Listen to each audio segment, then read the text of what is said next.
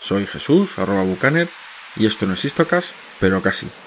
No estamos en las Filipinas, no estamos en Dortmund y tampoco en Noruega, pero de todos esos sitios vamos a hablar en este Stiocast.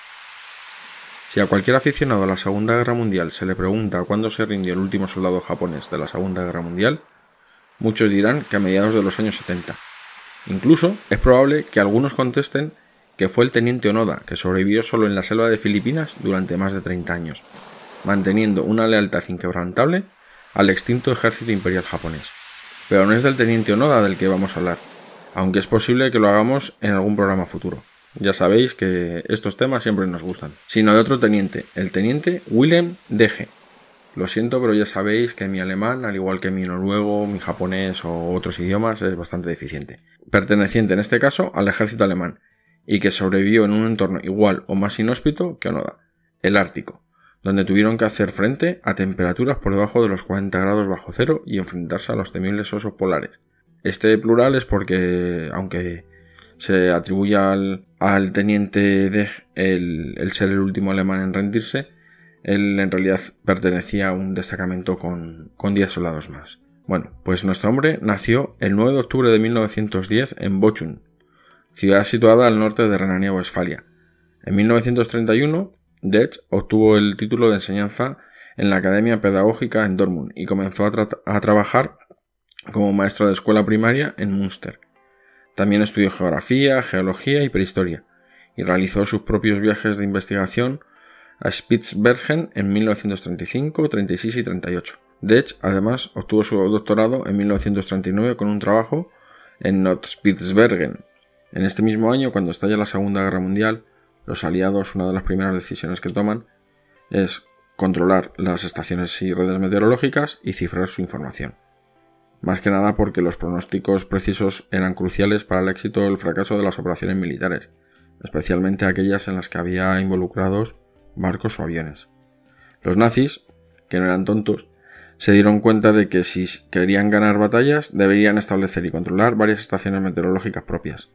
Debido a que la mayor parte del clima en Alemania se ve directamente afectado por las condiciones climáticas en el Mar del Norte y en el Ártico, el alto mando alemán sabía que era crucial establecer una estación meteorológica militar en esos lugares.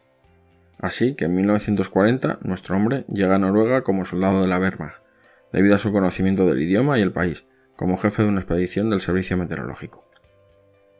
En 1944, Dech y otros 10 soldados alemanes lograron en una misión llamada Operación Hardegen establecer una estación meteorológica en Nordasnestend. Lo siento otra vez por mi noruego. Una de las islas más remotas e inhóspitas de la región de Svalbard. La vida en la estación remota era muy difícil.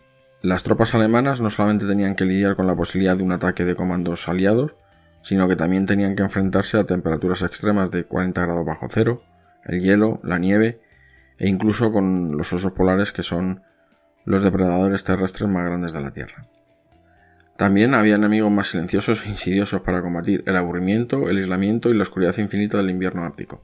A pesar de estas amenazas, las tropas alemanas transmitieron obedientemente información sobre el clima todos los días del año hasta que en mayo de 1945 recibieron una transmisión que les informaba de la rendición de Alemania.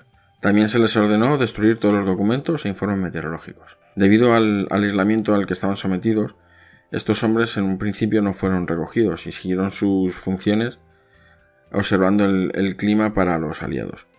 No fue hasta septiembre de 1945, cuatro meses después del colapso del Tercer Reich, que fueron recogidos por una tripulación de un barco noruego y llevados de vuelta al continente, después de haberse rendido ante la tripulación del, del barco.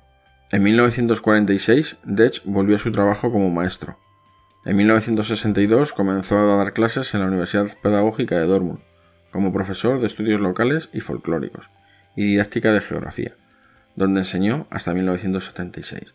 Además, entre 1963 y 1968, Dech compaginó su trabajo en la universidad con el cargo de director gerente del Westphalian Heimatbund. Wilhelm Dech murió el 21 de diciembre de 1979 en la ciudad alemana de Sundemburgo, no sin antes haber escrito el libro War North of 80 que se podría traducir algo así como Guerra al Norte del 80, en referencia al meridiano 80, y que podéis encontrar en Google Books. En 1985, su hijo Edgar Utilizando las notas de su padre, logró encontrar los restos del campamento y el diario que había quedado abandonado en 1945. Bueno, pues hasta aquí ha llegado este Estiocas. Espero que os haya servido para refrescaros un poquito en, medio de esta ola de, calor que tenemos post confinamiento. Y nada, nos seguimos escuchando y no relajaros, ¿de acuerdo? Que aunque ya estemos en veranito y nos inviten a salir a la playa y demás, todavía hay mucho que, hacer y por lo que luchar. Así que ya sabéis, nos escuchamos pronto. Adiós.